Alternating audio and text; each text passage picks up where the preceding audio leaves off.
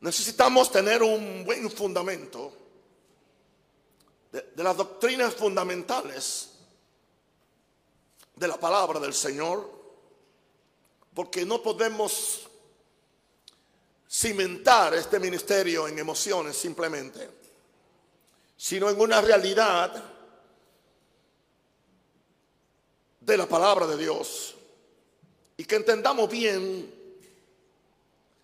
cómo reconciliar diferentes verdades en la Biblia de forma que no nos vayamos ni a la izquierda ni a la derecha.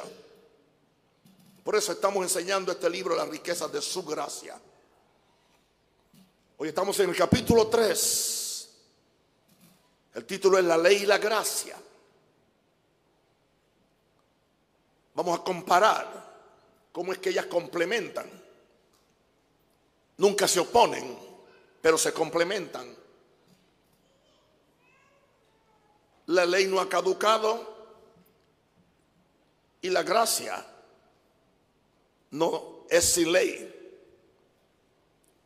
Pareceme que una de las cosas más complicadas para muchos creyentes es establecer la diferencia entre la ley y la gracia. Y cómo ambas se aplican a la vida del creyente. Es solo por medio de la revelación del Espíritu Santo que podemos reconciliar estos dos grandes movimientos de Dios en sus tratos con los hombres. Entendamos que tanto la ley como la gracia fueron dadas por Dios entonces ambas tienen que ser consideradas hoy. Aunque estamos viviendo hoy en lo que se considera la dispensación de la gracia. Eso no indica, porque aún durante la dispensación de la ley hubo gracia manifestada de Dios, pero no en su plenitud, como la dispensación que empezó con Jesucristo. El asunto es que hay mucha confusión y hasta división en el cristianismo por las malas interpretaciones acerca de la ley y la gracia. Como dijo un antiguo compañero ministerial mío, dijo, la gracia no anula la ley, sino que la supera. Tremenda expresión. La gracia no anula la ley, sino que la supera. Como dije al principio de este libro, no hay, no hay un Antiguo Testamento sin gracia, pero tampoco hay un Nuevo Testamento sin ley. Es crucial que usted entienda este principio. Que no hay un Antiguo Testamento sin gracia, pero tampoco hay un Nuevo Testamento sin ley. Es posible que al leer esta declaración por primera vez se pueda pensar que el escritor, que fue un servidor, está abogando por el cumplimiento de la ley hoy en día, como se hacía en el tiempo de Moisés. No, no es que la ley ha cesado, sino que ha sido superada por algo más sublime y poderoso. Es superada, no eliminada. La maravillosa gracia de Dios. Es tanto así que, aunque no esté en mi libro, puedo decir hoy que toda gracia que no tiene como fundamento, esto no está en el, en el libro, toda gracia que no tiene como fundamento la ley, va a caer en libertinaje, va a ser abusada y va a llevar gente al mismo infierno. Y está sucediendo especialmente en nuestro día. Y si cuando yo escribí este libro ya se movían esos vientos de supergracia, como le llamaron algunos, imagínense hoy en día. Es mi propósito en este capítulo establecer la diferencia básica entre la ley y la gracia y ayudar al lector a apreciar más de cerca la gracia que ha recibido en Jesús. ¿Cuántos han recibido gracia en Jesús? Este capítulo es uno de los que escribí con más temor y temblor, porque sé por experiencia que es un tema bastante controversial, o se presenta controversial cuando no lo debería ser. Vamos a depender entonces del Espíritu Santo que nos dé testimonio para ver si estas cosas son así. Porque es muy saludable para cada creyente que siempre tenga una mente abierta para poder recibir de, Dios y nunca hacer que nuestra mente se vuelva concreto seco, donde ya no cabe más nada, que es el problema que hay con la religión y las posiciones doctrinales. Por eso usted tiene que tener la mente abierta. Yo pido que el Espíritu Santo nos abra el corazón, nos abra la mente para poder entender la gloriosa gracia de Dios y nunca rechazar la gloriosa ley de Dios. Nunca. El Hijo es superior al siervo, dice el subtítulo en esta página. El Hijo con letra mayúscula es Jesús, superior al siervo, el siervo era Moisés. En Juan 1, 17 nos dice, pues la ley por medio de Moisés fue dada, pero la gracia y la verdad vinieron por medio de Jesucristo. Aquí tenemos dos personajes con distintas funciones y con distintas comisiones. Moisés fue comisionado para traer la ley. Jesús fue comisionado para traer la gracia. Podemos ver enseguida la gran diferencia entre la ley y la gracia por las dos personas diferentes que fueron usadas por Dios para traer la ley y la gracia. La ley nos vino no por un hijo, sino por un siervo. Es que la ley es para los siervos. Pero la gracia vino por un hijo con letra mayúscula que es Jesús. Esto indica, sin lugar a dudas, que la ley trata con siervos, con esclavos y no con hijos. Si en el momento que tú te haces hijo y caminas como un hijo, la ley sigue ahí.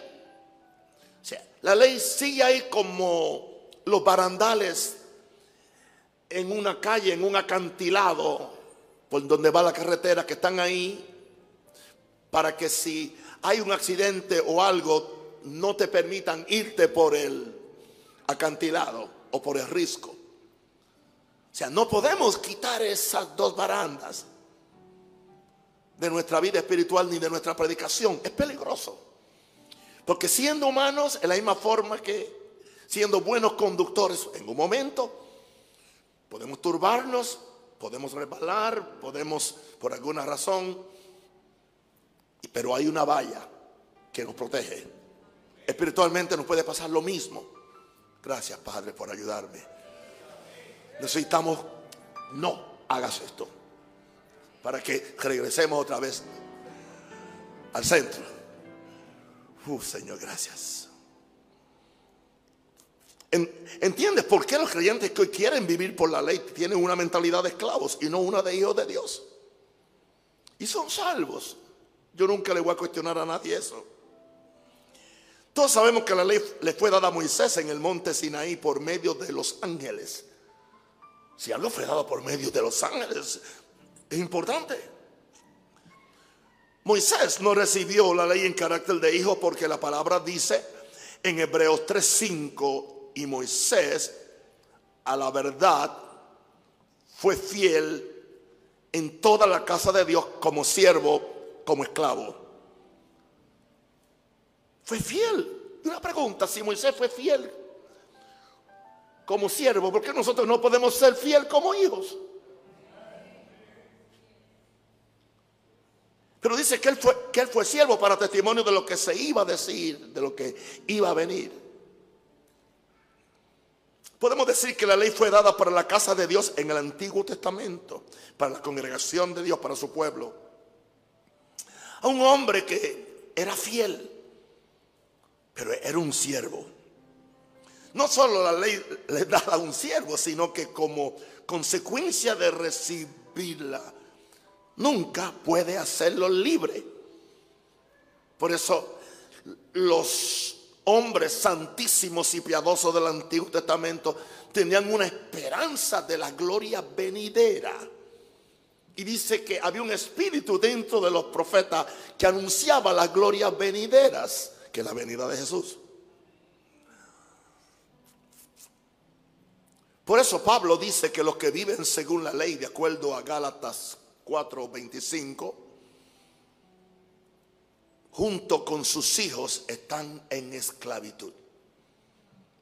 Denominaciones enteras están en esclavitud. Ministerios religiosos están en esclavitud.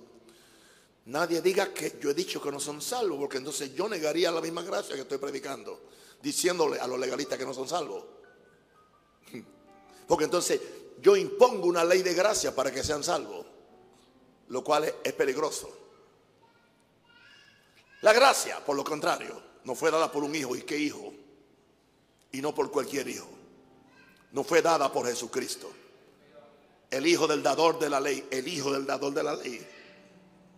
Vemos como la gracia supera la ley aún en la forma que nos es dada. Porque el Hijo Jesucristo es superior al siervo Moisés.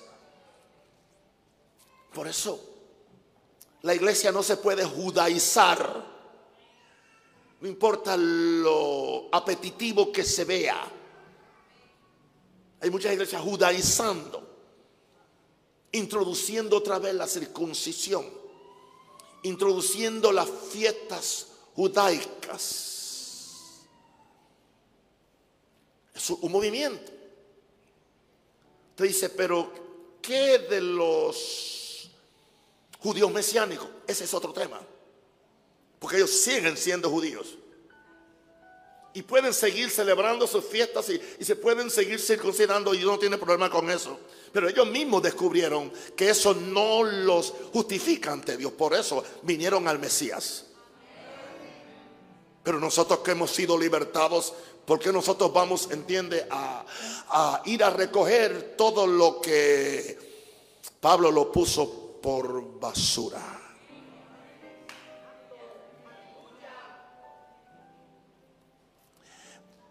Vemos a Jesús que en su función de hijo sabe cómo administrar las cosas de papá. Un hijo responsable sabe cómo administrar las cosas. Por eso yo no estoy buscando simplemente miembros, yo quiero hijos. Ahora los que reciben al Hijo y su gracia se convierten en hijos en propiedad de Dios. Diga, ahora somos hijos de Dios. Ahora, ¿por qué entonces la gran manía de tantos hijos de tratar de ser libres del pecado guardando la ley? Cuando la respuesta está en la libertad que nos ha dado el Hijo de la gracia de Dios. Diga, somos libres por la gracia de Dios. Ahora, estamos haciendo hoy una reconciliación entre ambas cosas, lo cual no es muy fácil especialmente cuando uno no es abogado. No solo Jesús nos trajo la gracia, juntamente con ella nos trajo algo adicional que venía con la gracia, nos trajo la verdad. Porque Jesús trajo la gracia y la verdad. Por lo tanto, Él es la verdad de la gracia y Él es la verdad de la ley. Por eso Él puede hablar de ambas cosas. No importa lo impresionante que se pueda ver la ley de Moisés, no contenía la verdad absoluta ni completa, aunque era verdad. Había muchos tipos y figuras que iban a tener su cumplimiento en Jesús. El cordero que ellos estaban sacrificando no era el último cordero.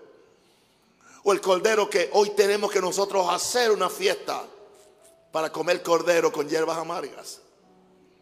El cordero siempre era Jesús, solamente que estaba representado. Pero hoy, si yo tengo el cumplimiento, ¿para qué yo quiero la sombra?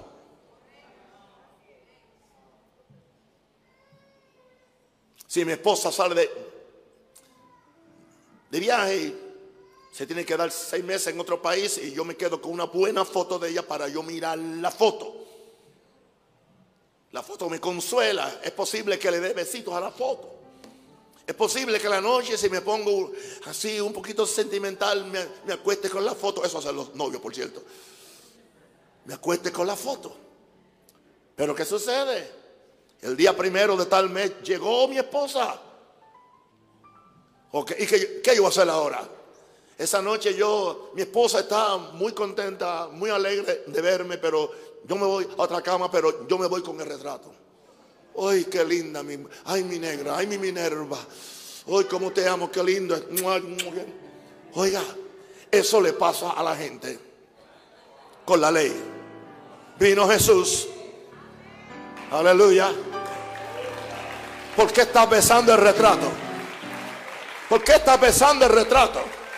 Cuando vino Jesús cuando vino la realidad de lo que tú necesitas ahora.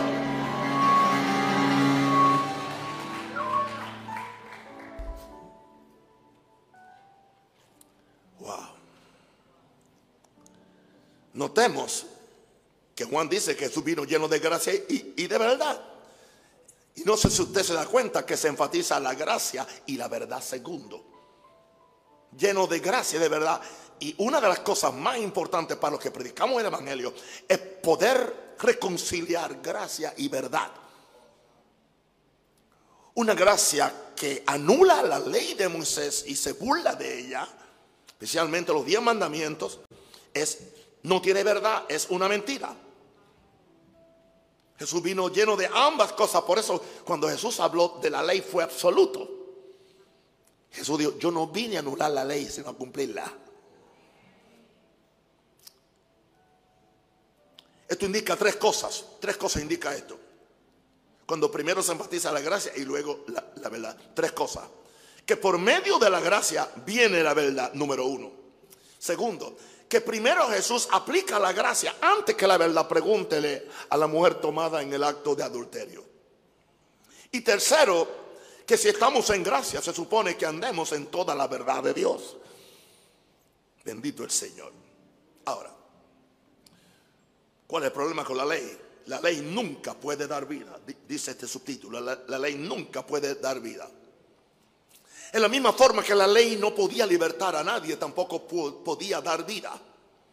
Es tanto así que uno de los judíos que tenía el máximo conocimiento de la ley, se llama Pablo, 2 Corintios 3:7, le llama a la ley el ministerio de muerte el ministerio de muerte. Por esta razón, nadie en el antiguo pacto recibía vida eterna, nadie nacía de, nuevo. Imposible nacer de nuevo sin Jesús, sin la gracia. Es que la ley no fue dada para eso, no fue dada para dar vida. La ley fue dada para que al hombre ser enfrentado con sus exigencias se dé cuenta de cuál es su verdadero estado espiritual, muerto en delitos y pecados. Para eso es la ley. Pablo nos dice que es un ayo. Un ayo es un, un, maestro de párvulos que hay que darle ley. Por eso usted no puede criar sus niños al principio con gracia, sino con ley. Porque la ley es para los niños. No solo la ley nos hace conscientes de nuestro estado de muerte espiritual, a la misma vez condena al hombre a la muerte física por no obedecer la ley de, la ley de Dios. ¿Me están entendiendo? La ley siempre ha sido un instrumento de muerte, aún desde el momento que comenzó. Como yo sé eso, porque el mismo día que Jehová dio, les dio la ley al pueblo de Israel, la quebrantaron, haciendo un becerro de oro para adorarle, porque su pastor, su apóstol, su caudillo no llegaba ahí. Hicieron un becerro. ¿Y sabe que ese día fue que se inauguró la ley? La ley se, inauguró con la muerte, la muerte de tres mil hombres que habían adorado a un Dios extraño en Éxodo 32, 28. Vea esta diferencia. La ley se inauguró con la muerte de tres mil hombres que habían adorado a un Dios extraño. Esto es muy diferente a la manifestación de la gracia el día de Pentecostés, cuando se inauguró, cuando tres mil personas recibieron la nueva vida de Jesús.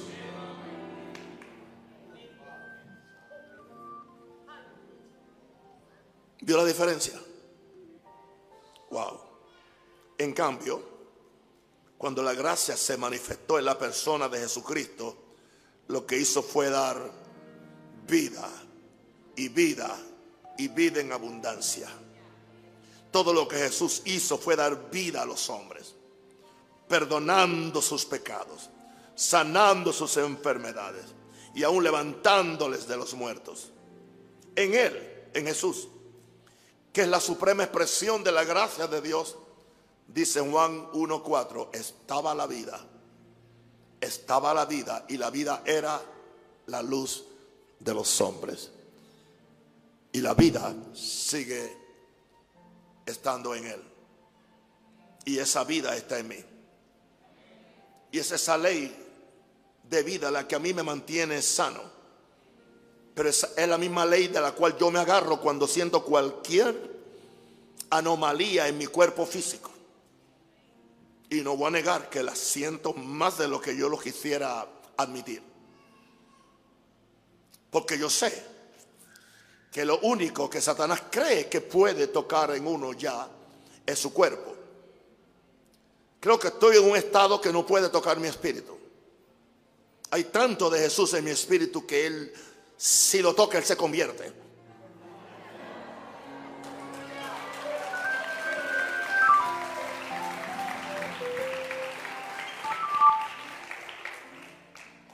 Creo que hay tanto de Jesús en mi alma, en mi mente, en mis emociones.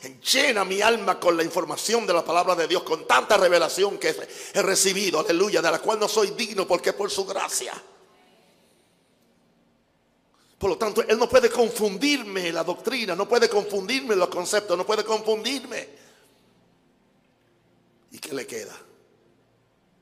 Lo que está más lejos de mí y más cerca de Él. ¿Cómo así?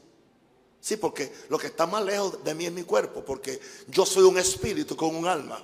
El cuerpo simplemente es el cartucho. Así que por eso está más lejos de mí, más cerca de él.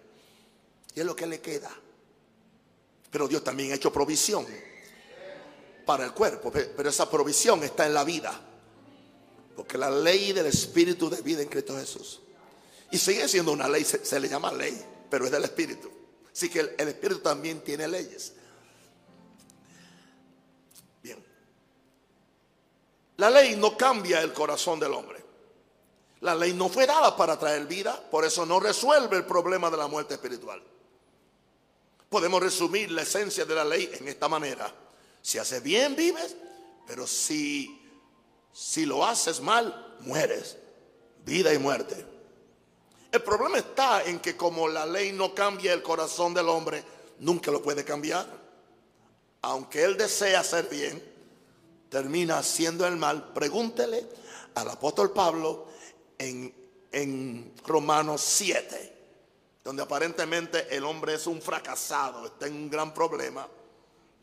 Así que, aunque el mandamiento de la ley es para vida, lo dijo Pablo en Romanos 7, 10 creo, aunque el mandamiento de la ley es para vida, termina trayendo muerte, porque se encuentra con la resistencia de un corazón donde reina la muerte espiritual. Estamos hablando del que no es creyente, por cierto. Por eso Pablo dice en Romanos 7:10, y hallé que el mismo mandamiento que era para vida, a mí me resultó para muerte. Al yo encontrarme con el mandamiento y ver lo que yo no lo podía cumplir, me sentí muerto. Wow. Por otro lado, la gracia siempre trae, vida.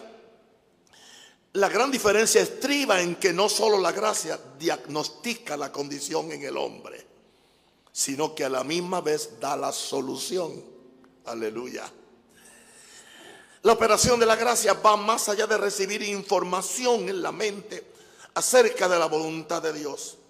La verdadera gracia no es una doctrina, es un espíritu Diga conmigo, la gracia es un espíritu. Provoca un cambio radical en el corazón del individuo. Al hacerlo nacer de nuevo, porque por gracia sois salvos. Por medio de la fe, no es de vosotros, pues es don de Dios, no por obra para que nadie se gloríe. Tú no puedes gloriarte en tu segundo nacimiento porque tú no pudiste gloriarte en tu primer nacimiento. Una pregunta, tú puedes eh, eh, eh, decir que tú contribuiste, entiende, a ser, a nacer con los ojos azules, o a nacer con la piel negra, o con la piel blanca, o con las orejas grandes o pequeñas, nada. Tú no puedes tomar crédito por nada. Entonces, ¿por qué en el nuevo nacimiento yo quiero tomar? No, es obra de Dios. Diga, es obra de Dios. ¿Y qué es lo que recibe la persona cuando es salva, nace de nuevo? Recibe la impartición de la vida eterna. Diga, vida eterna. Vida eterna no es lo que va a pasar en el cielo o cuando estemos en gloria, es lo que ya tú recibes. El que cree en Él ya tiene la vida. Diga, yo tengo vida. Ahora. ¿Y qué es lo que recibe la persona? Recibe la impartición de la vida eterna, la cual la ley nunca podía hacer. Por lo tanto, todo intento de usar la ley para cambiar al individuo antes o después de salvo es en vano. Solo la gracia puede vivificar porque solo ella puede justificar. ¿Qué justificar? Declararte santo ante Dios por medio de la sangre y la obediencia de Jesús. Eres declarado justo ante Dios. Aleluya. Y entonces, cuando tú eres justificado, entonces eres vivificado. Nunca podrás ser vivificado si primero no eres justificado. ¿Cuál es el propósito de, la ley? Romanos 3:20. Ya que por las obras de la ley ningún ser humano será justificado delante de él, porque por medio de la ley es el conocimiento del pecado. Memoricen ese verso, le va a bendecir. Ya que por las obras de la ley ningún ser humano, ningún ser será justificado delante de él. Y está hablando Pablo. Porque por medio de la ley es el conocimiento del pecado lo cual es importante, Romanos 3:20. De acuerdo al verso anterior, la ley no puede justificar al hombre de pecado, si solo puede hacerlo consciente del pecado. Y es necesario para que te venga la convicción de, de pecado, para que entonces tengas que correr alto más alto ante Jesús. El propósito principal de la ley es entonces hacernos sentir tan miserables Exactamente esa palabra es, con la culpabilidad del pecado, de manera que tengamos que recurrir a Jesucristo para que con Él, con su gracia, nos libre del mismo. Correré hacia Él.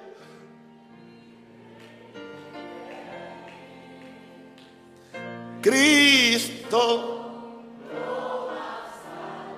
vengo Jesús a ti. Correré hacia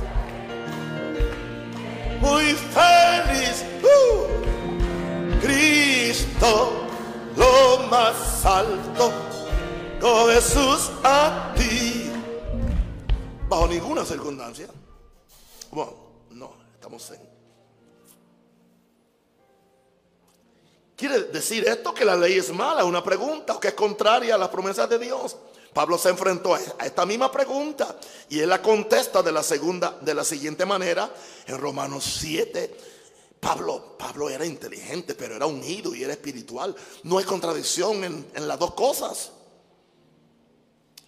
¿Qué diremos? Pues la ley es pecado. En ninguna manera. No, no, no, no, no, no, no. Pero yo no conocía el pecado sino por la ley. Porque tampoco conociera la codicia si la ley no dijera no codiciarás. Yo no, yo no conociera la fornicación o el adulterio si la ley no dijera no, no adulterar. Es más, si no hubiera una ley que no dijera no adulterarás, no fuera pecado adulterar. Pero aún en la gracia necesitamos que esa ley siga como como el fundamento de nuestra vida espiritual para nuestra santificación después que hemos sido justificados. De modo que no terminemos perdidos a nombre de una gracia barata, lo cual está aconteciendo, hermano, muy peligrosamente.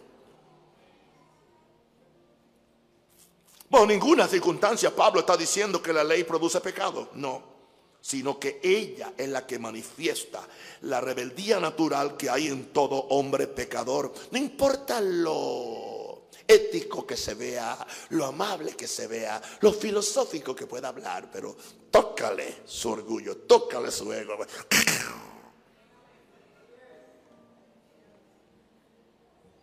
Usted decía, yo no sabía que era así. Hay una rebeldía natural que hay en todo hombre pecador. Esta es la única forma de Dios hacerle ver al hombre que necesita de la operación de su gracia para recibir un cambio interior que lo capacite para vivir la vida que agrada a Dios. Y una pregunta, y después que eres salvo, ¿tú crees que lo puedes hacer ahora por tus esfuerzos? Aún necesitas la gracia de Dios. En su teología, Pablo ve la ley como algo santo, justo y bueno. Wow. Entonces la ley no es no, no es mala, no es injusta. es buena. Sabiendo él esto, nos da la razón por la cual la ley trae el conocimiento del pecado. Pablo escribe en Romanos 7:13. 7:13. Y hace una pregunta. Luego lo que es bueno vino a ser muerte para mí. En ninguna manera. Sino que el pecado, para mostrarse pecado, para que yo sepa que pecado, produjo en mí la muerte por medio de lo que es bueno. A fin de que por el mandamiento el pecado llegase a ser sobremanera pecaminoso. O sea, si no hubiera mandamiento, no hay pecado. Sé que es necesario los diez mandamientos. Tenemos que enseñarle a nuestros niños los diez mandamientos. Joel, para nuestro proyecto los diez mandamientos son básicos. Aparentemente, esto es un poco contradictorio que Dios nos diera una ley que Él sabía que no podíamos guardar. No olvide que el propósito de Dios es atraerte hacia Él de una forma u otra. Hasta que tú llegues a darte cuenta que por ti mismo no puedes agradar a Dios. No puedes. Seguirás tratando de operar en tus propias fuerzas. Estás como patinando en una correa de esa en la que tú caminas y no llegas a ningún sitio. Aunque después el reloj te dice que caminaste una milla. Es mentira, tú no caminaste una milla. A ti te movieron una milla, pero tú no caminaste una milla. Una milla es cuando tú lo caminas en la, en la carretera o en el camino. Caminé dos millas, estuviste en el mismo sitio. Y así les pasa a mucha gente. No salen del mismo lugar. Es la misma rutina, la misma cosa, la misma cosa, la misma cosa. Y es peligroso que nosotros entremos en eso aún con siendo pentecostales o siendo gente del Espíritu Santo. Porque ahora entonces nosotros espiritualizamos este asunto.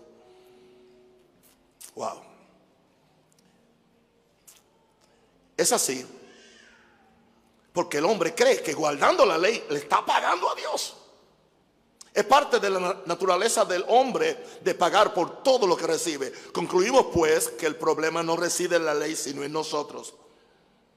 Romanos 7:14 dice, no, no, no, no, porque sabemos que la ley es espiritual. La ley, mas yo soy carnal, decía Pablo, vendido al pecado.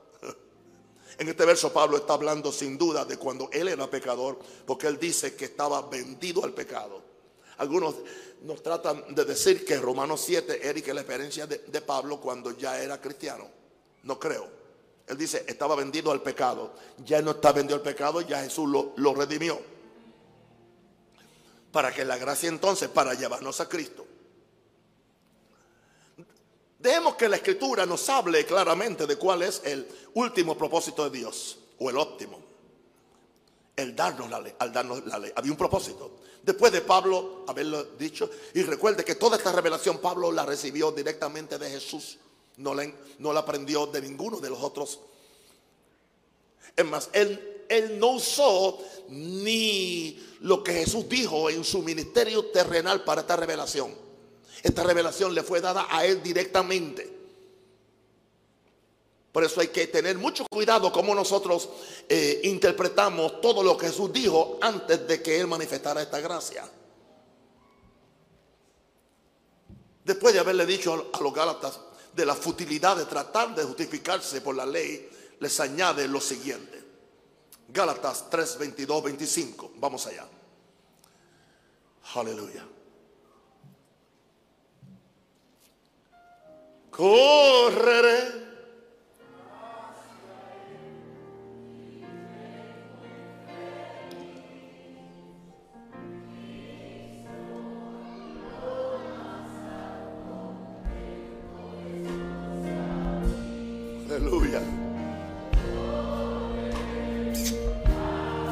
El camino, verdad y vida.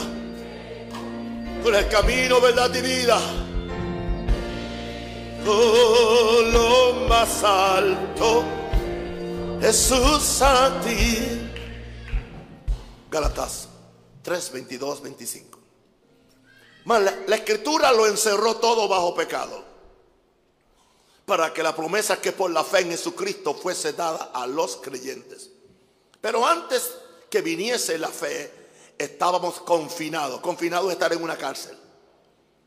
Bajo la ley encerrados para aquello que iba a ser revelado, no se había revelado. De manera que la ley ha sido nuestro ayo. Es como un maestro de niños, un cuidador de niños en una guardería. Ha sido nuestro ayo que nos ha, nos ha cuidado para llevarnos a Cristo.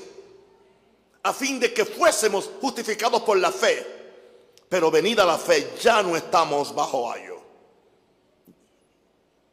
Porque ya no somos siervos, somos hijos que hemos madurado. Estas palabras vuelven a afirmar las palabras que dije al principio de este capítulo. La ley no mantiene en sí en una cárcel. La palabra confinado significa que la ley hace sentir a los hombres en una cárcel donde solo hay una puerta. Esa puerta es Jesucristo. Yo soy el camino, la verdad y la vida. Yo soy la puerta en quien hallamos libertad cuando encontramos su gracia infinita. Ahora, hay una pregunta que tiene mucho sentido, aunque la pregunta empieza con qué sentido. ¿Qué sentido tiene que un creyente que ha sido salvo por la gracia de Dios quiera regresar a la cárcel de donde salió? Eso fue lo que movió a Pablo a decirle a los mismos Gálatas en Gálatas 5.1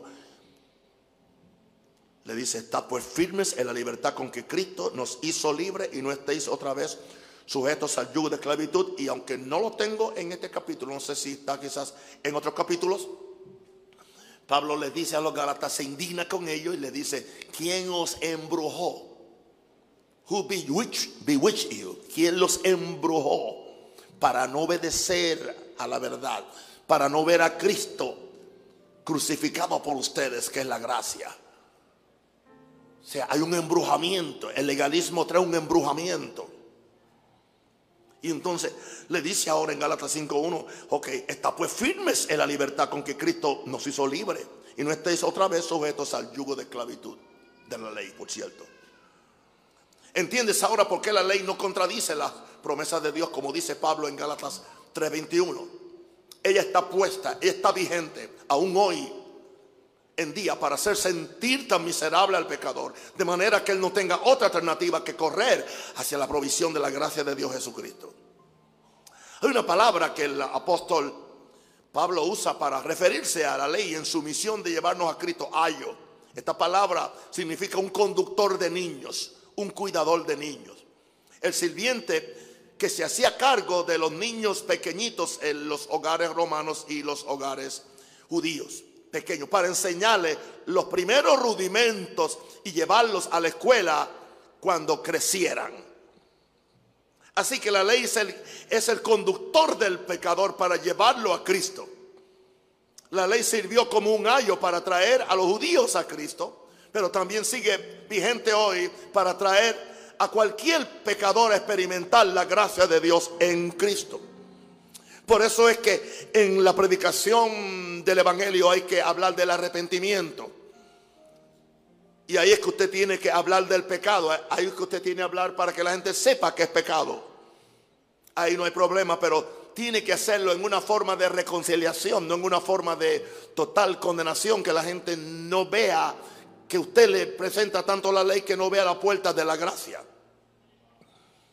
Ahora, no cometa la insensatez de seguir insistiendo en depender del ayo en vez de depender del nuevo Señor que nos libertó del ayo la ley. ¿Por qué? Porque ahora andamos por fe en lo que nuestro Señor ha hecho por nosotros y no por las obras que exigía la ley. Gracias. Diga gracias a Dios por su gracia. Levante la mano y dé gracias. Veamos otra comparación entre la ley y la gracia. La ley diagnostica, la gracia cura te pueden hacer el diagnóstico, pero si no te dan la cura, no hay solución para ti.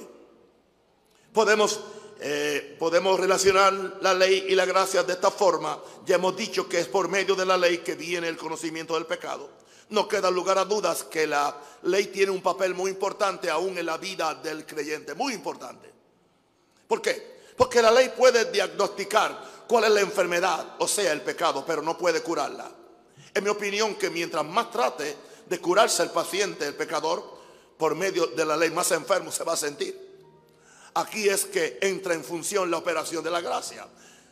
Sí que la ley es necesaria porque diagnostica el pecado, pero es con todo propósito de que vayamos a Jesucristo para que Él nos cure con su gracia.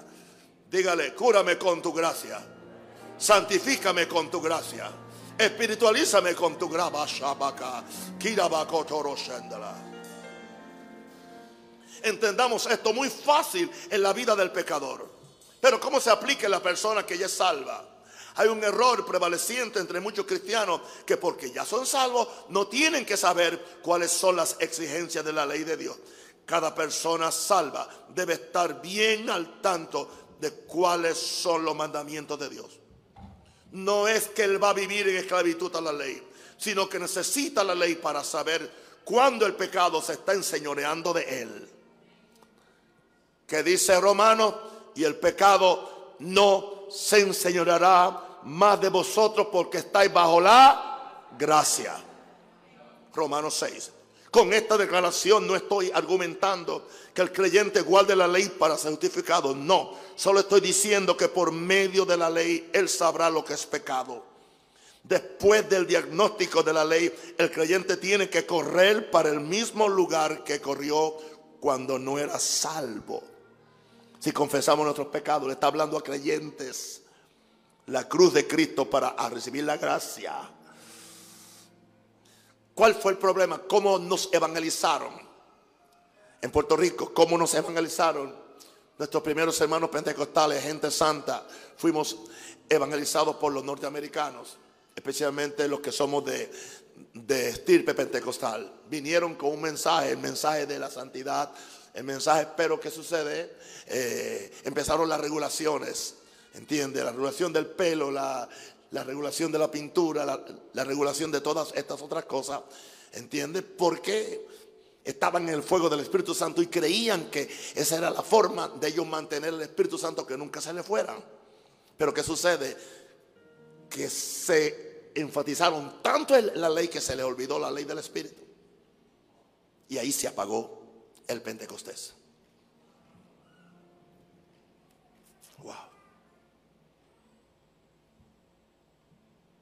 Amigo y hermano, quiero decirte algo, esta medicina nunca falla. Y está disponible las 24 horas del día a todo aquel que se acerca con humildad y sencillez de corazón. ¿Por qué seguir enfermos tratando de curarnos por nosotros mismos? Cuando tenemos el médico divino que ha prometido curarnos de todo pecado y rebelión, si solo venimos a Él con fe. Como dice un profeta, hay bálsamo en Galad. Una pregunta, ¿es con tu fuerza o es con su fuerza? Otra diferencia fundamental entre la ley y la gracia es que el énfasis de la ley es negativo y el de la gracia es positivo. ¿Qué quiero decir con esto? La mayor parte de los mandamientos de la ley le dicen al individuo que no haga esto o aquello, es no, es la ley del no. Ejemplo de esto lo encontramos en los diez mandamientos. Ocho de ellos empiezan con no. Permíteme darte algunos ejemplos. No matarás, no cometerás adulterio, no hurtarás, no codiciarás. La ley le está diciendo al hombre que no desobedezca a Dios en su fuerza, diciéndole no al pecado. En el caso de la gracia, el énfasis es positivo porque ella no solo le dice al hombre qué hacer, sino que, que al mismo tiempo le da la fuerza espiritual para hacerlo. En la ley tú lo haces con tu fuerza, en la gracia tú lo haces con su fuerza, la de Jesús aún tienes que hacerlo. Aún tendrás una lucha con la carne. Aún tendrás una lucha con el pecado. Pero ahora tienes la fuerza de Jesús. El misterio que no fue revelado a santos y profetas, que le fue revelado a Pablo. Cristo en vosotros, la esperanza de gloria. Eso es básico, fundamental, crucial entenderlo. Hemos dicho anteriormente que por esta razón la ley es inferior a la gracia. Porque la prohibición de la ley al hombre, en vez de ayudarle a vencer el pecado, lo que hace es despertar en un deseo mayor por el mismo pecado que no quiere hacer. Básicamente este es el problema del cual está hablando Pablo en el capítulo 7 de, de Romanos, porque no hago el bien que quiero, sino el mal que no quiero. Eso hago. Romanos 7, 19. Porque no hago el bien que quiero y quiero el bien, pero no, no hago el mal. Sino, sino porque dice, hay una ley, dice, en mis miembros que se revela contra la ley de la mente. No la ley del espíritu, la ley de la mente, porque... Eh, la, podemos tener un cristianismo que, que es basado en la ley de, de la mente y no en la ley del espíritu. Eso es otro mensaje. Tienes que entender que aunque la ley es espiritual, no puede hacer a nadie espiritual. ¿Por qué? Porque está tratando con personas carnales, vendidas al pecado, quienes necesitan algo más que un sistema de reglas y mandamientos. Y ahora viene la gracia. La gracia provee, provee una nueva clase de vida. Diga, tengo una nueva clase de vida. A ti no te pusieron un parche o un parcho. Tú eres nueva creación. ¿Alguien aquí es nueva creación conmigo? Ok. La gracia supera la ley en este respecto. Porque le provee al hombre y a la mujer una nueva clase de vida que es la única que es capaz de cumplir la ley de Dios. La poderosa e indestructible vida de resurrección del Señor Jesucristo. Todavía la iglesia no lo sabe. Y menos la iglesia pentecostal. Le tiene miedo a eso porque cree que la gente va a tomar esto como una excusa para pecar. En la ley, el dador de la ley está fuera del hombre. En la gracia, el mismo que escribió la ley en tablas de piedra en el Sinaí, viene a vivir dentro del hombre. Jesucristo vive en mí. Jesucristo vive en mí.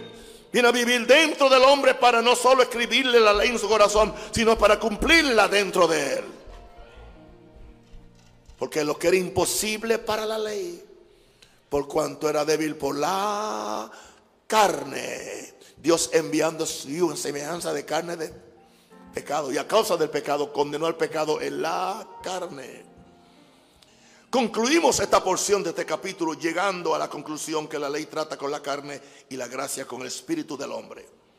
Sabemos por experiencia los que somos creyentes que aún después de ser salvos no hay forma de controlar la carne, sea por la ley de Moisés o por cualquier otra ley que se invente un sistema religioso.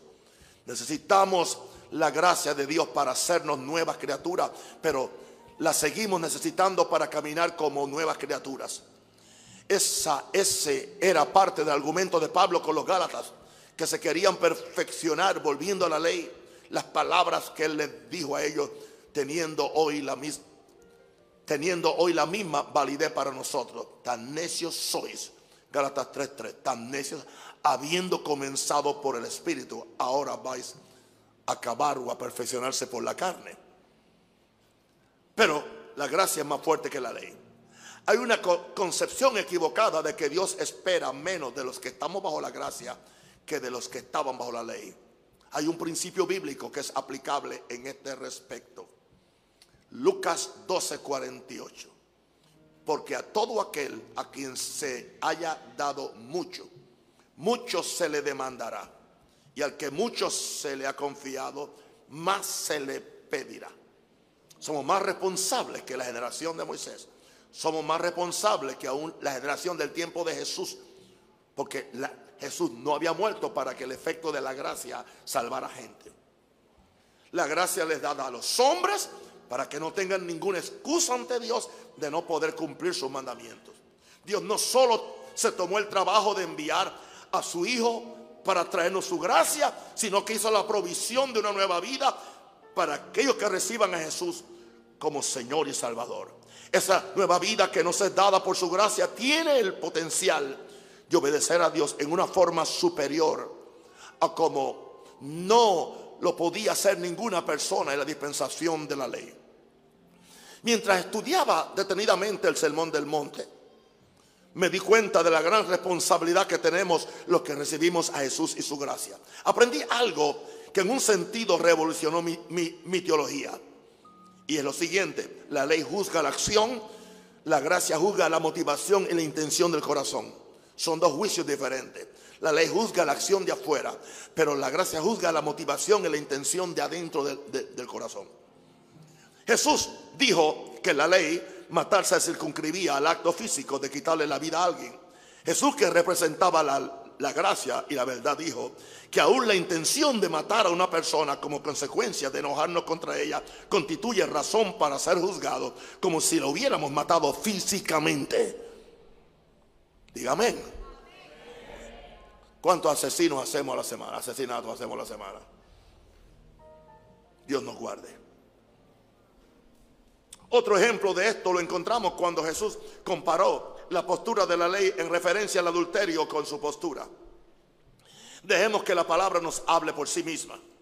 Oíste que fue dicho, Mateo 5, 27, oíste que fue dicho, no cometerás adulterio, pero yo os digo, yo que soy la gracia, soy la verdad, que cualquiera que mira a una mujer para codiciarla, ya adulteró con ella en la cama de su corazón, la cama la añadí yo.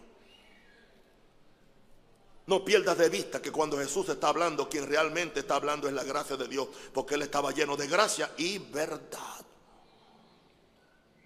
Es que la gracia trata con la intención del corazón. De acuerdo a estas palabras, la gracia hace más responsable al hombre por la intención de su pecado que por la acción del mismo. Por eso, en la gracia Dios puede tratar con el mismo pecado en dos personas de forma diferente. En forma diferente. Dios que conoce los corazones sabe exactamente cuál fue la intención de cada uno al cometer el pecado. Alguien puede matar sin intención de hacerlo. Alguien puede matar premeditadamente. Y hay diferentes condenas en nuestro sistema judicial en cualquier país. El crimen premeditado, el crimen accidentado. No estoy usando términos legales porque yo no soy licenciado, yo soy reverendo. La primera, casi nunca usé título, ¿no? Hay un juicio más severo para aquellos que estamos bajo la gracia.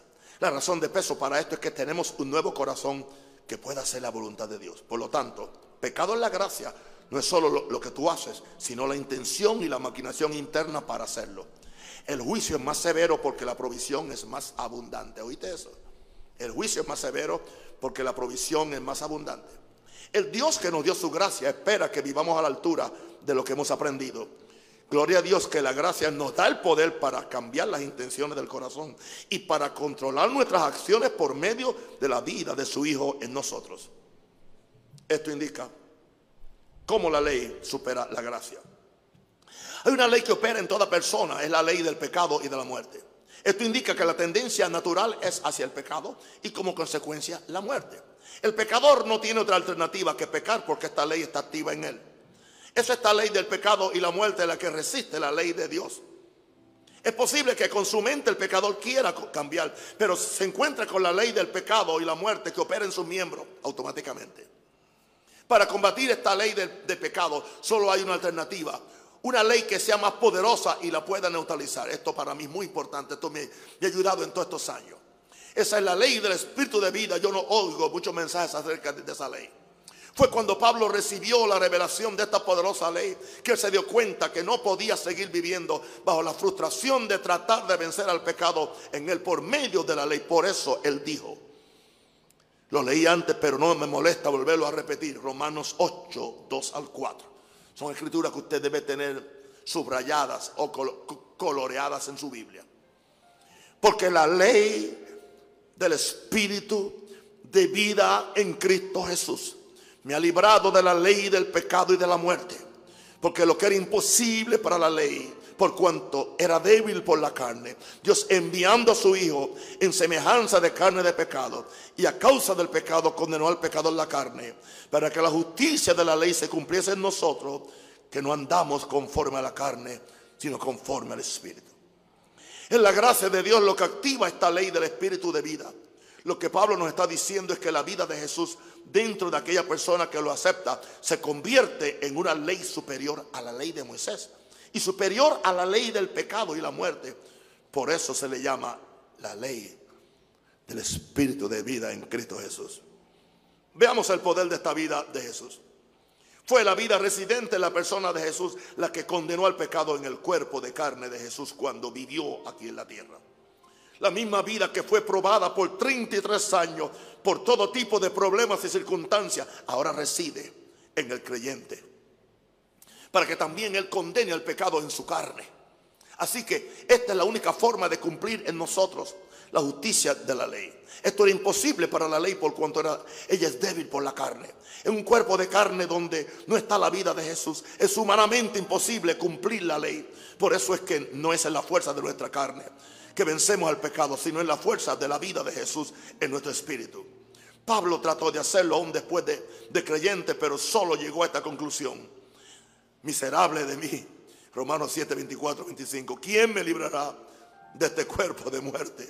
La respuesta no se hizo esperar. Gracias a Dios por Jesucristo. Me da mucha pena ver millones, millares de cristianos y a un grupo religioso tratando de establecer sus nuevas leyes y regulaciones para tener victoria sobre el pecado. Si la ley de Dios, dada a Moisés por medio de la mediación de ángeles, no puede resolver el problema del pecado, ¿por qué tratar entonces de inventarse una ley religiosa o denominacional para hacerlo? Esto explica la vida de frustración y esclavitud que están viviendo tantos cristianos quienes podrían estar disfrutando las bendiciones de la gloriosa gracia de Dios. Pero hay un término que quiero explicarlo y creo que es el final de la lección. No, no es el final. Uy, esto está largo. No, pero esto hay que terminarlo hoy. Porque no va a tener la misma unción la semana que viene. Bien, vamos, vamos a leer. Bien.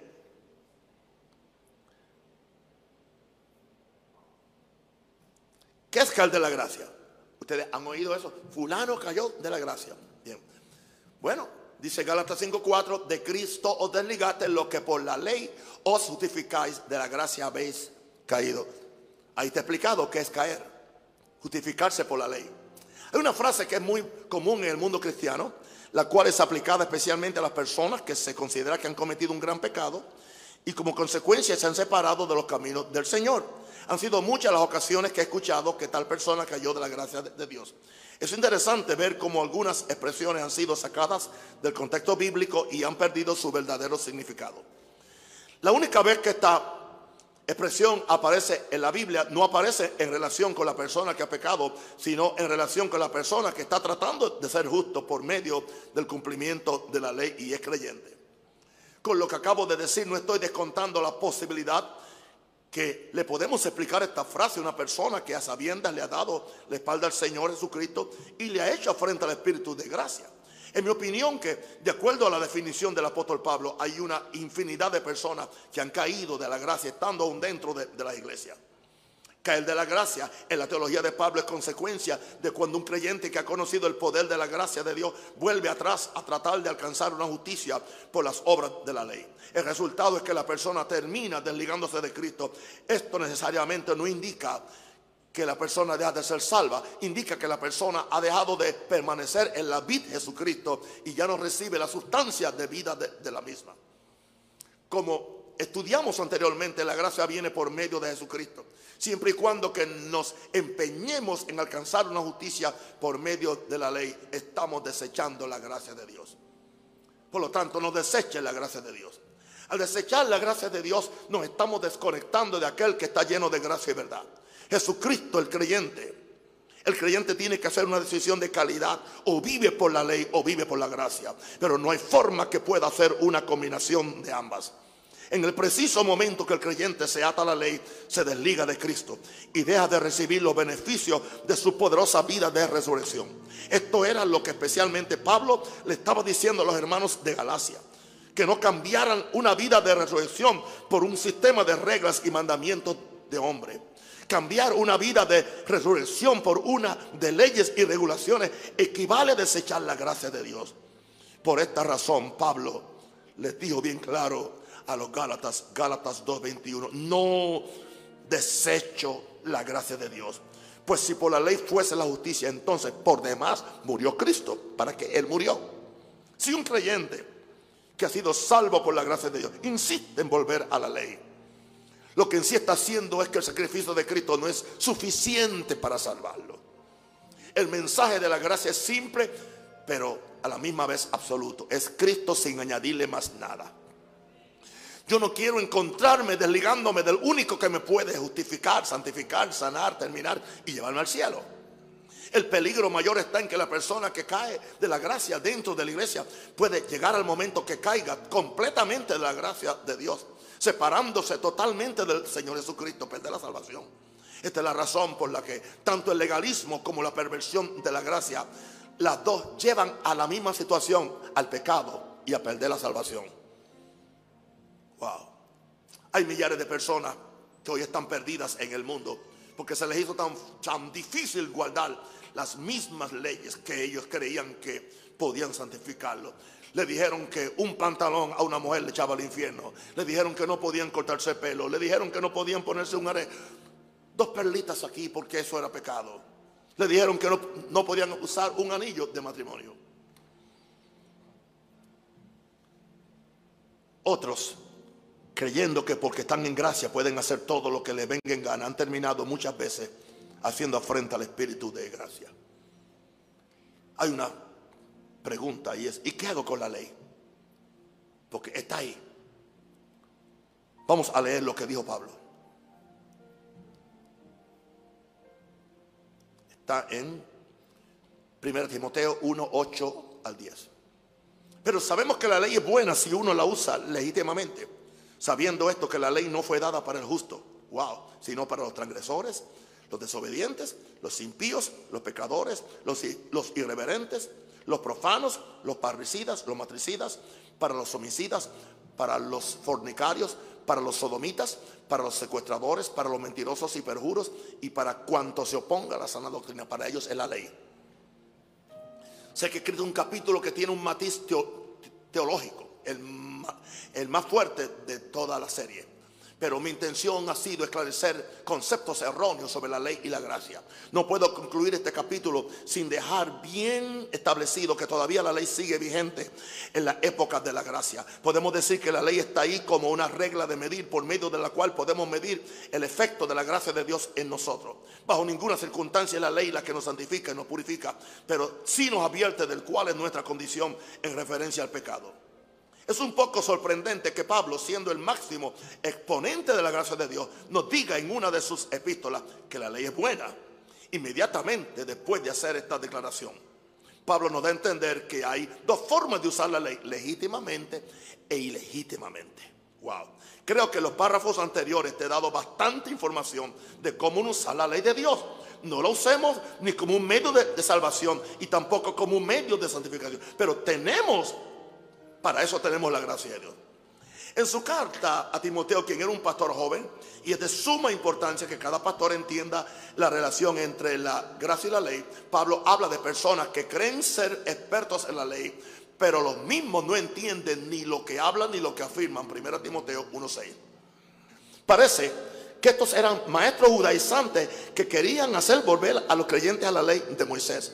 Después de Pablo dejar claro que la edificación del creyente era por fe, la gracia y no por las obras de la ley, le dice que la ley es buena si uno la usa legítimamente. La ley no fue dada para el justo. En la dispensación de la gracia, la ley sigue teniendo su lugar. Me impacta cuando Pablo dice que la ley no es dada para el justo. Siempre y cuando que tú permanezcas en la justicia que recibiste por la fe en Jesús y actúes en esa justicia, no hace falta la ley. Pero en el momento que la persona se convierte en un transgresor y desobediente de la misma ley, entonces todas las fuerzas de la ley le caen encima aunque sea salvo. Es posible que alguien esté pensando que los versos 9 y 10 Pablo solo se está refiriendo a los pecadores, pero la realidad es otra. Dios nos dijo en el Antiguo Testamento en Ezequiel 33, 12. Él dijo, la justicia del justo no lo librará el día que se revelare y la impiedad del impío no le será estorbo el día que se volviere de, de la impiedad. Y el justo no podrá vivir por su justicia el día que pecare. Aunque seamos justos por medio de la sangre de Cristo, esa justicia no es una excusa para quebrantar las exigencias justas de un Dios justo. Recuerda que la razón por la cual Dios te hizo justo es para que camines en esa justicia. Antes no podías por la ley, pero ahora por la gracia es posible. Diga, es posible y factible. La ley sigue acusando hoy en día tanto al pecador que insiste en seguir en su camino como al Hijo de Dios que se aparta de su vida de obediencia a Dios y vuelve a practicar los mismos hechos pecaminosos que son propios de un hijo de Satanás. El Espíritu Santo usará la ley de Dios para hacer sentir convicción a tal persona que se ha apartado de la justicia de Dios. El asunto es claro, querido. Si no caminamos en el Espíritu por medio de la gracia, entonces la ley sí es para nosotros. La ley no es para los que caminan en el Espíritu y muestran en su vida los frutos del mismo, porque ellos han permitido que la gracia los mantenga fructíferos, unidos a Cristo. podemos resumirlo de la siguiente manera. Caminar en el Espíritu equivale a caminar en la gracia, pero caminar en la carne equivale a caminar por la ley. Escoge, escoge hoy caminar en el Espíritu y tendrás vida y paz. Si escoges caminar en la carne tendrás muerte, esclavitud y frustración. Camina en la gracia y caminarás en el Espíritu. Pensamiento final. La abundancia de la gracia de Jesús me capacita para vivir en el Espíritu, sin necesidad de guardar una ley que siempre esclaviza y nunca puede dar vida.